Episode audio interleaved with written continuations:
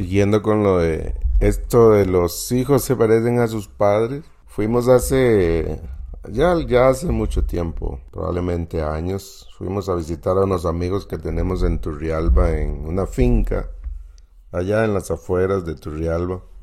Estuvimos con ellos unos días y en un día estábamos sentados como en el corredor al lado fuera de la casa y, y el, el señor, don Hugo, me dijo, me contó una historia, me dijo, ve allá en aquel, árbol había un, nido de cierto, cierto tipo de pájaro.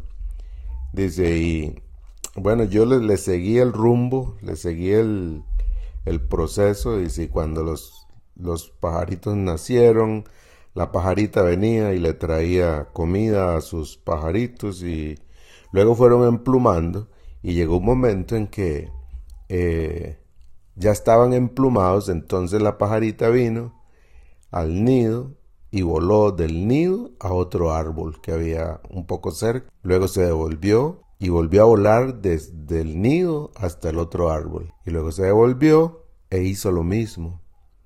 Y luego se quedó esperando en el otro árbol hasta que uno de los pajaritos también voló hacia donde estaba ella. Entonces se regresó ella y volvió a volar al nido y se regresó al otro árbol. Después otro pajarito voló del nido hasta el otro árbol. Pero lo hizo con los pajaritos hasta que quedó solamente uno. Entonces vino de nuevo y otra vez voló al otro árbol, esperando que el último pajarito volara con ella. Pero el pajarito no voló, entonces volvió a venir al nido y volvió a devolverse al otro árbol y el pajarito tampoco se, se salió del nido a volar. Entonces lo que me llamó la atención fue lo que don Hugo me dijo después.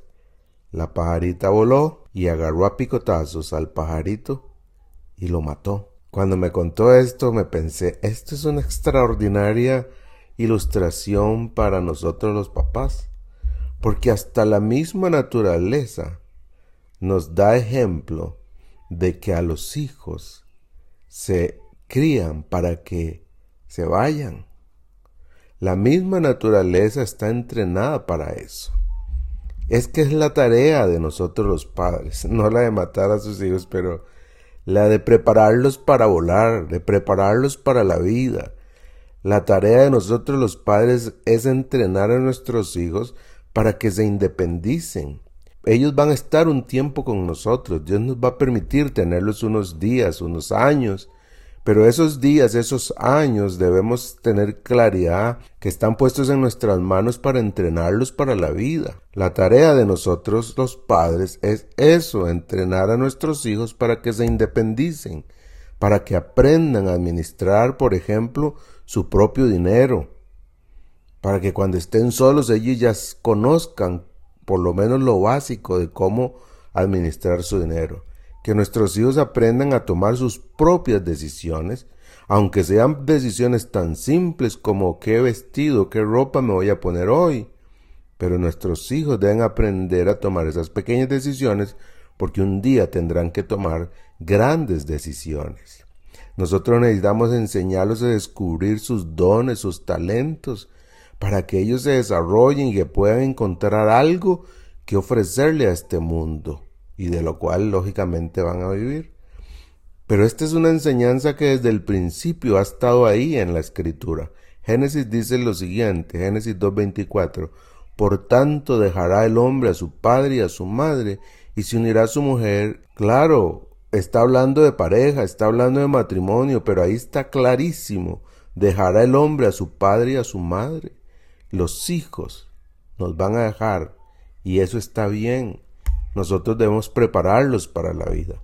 Dejar a padre y madre es parte del proceso de madurez y debemos ayudar a nuestros hijos para que lo hagan.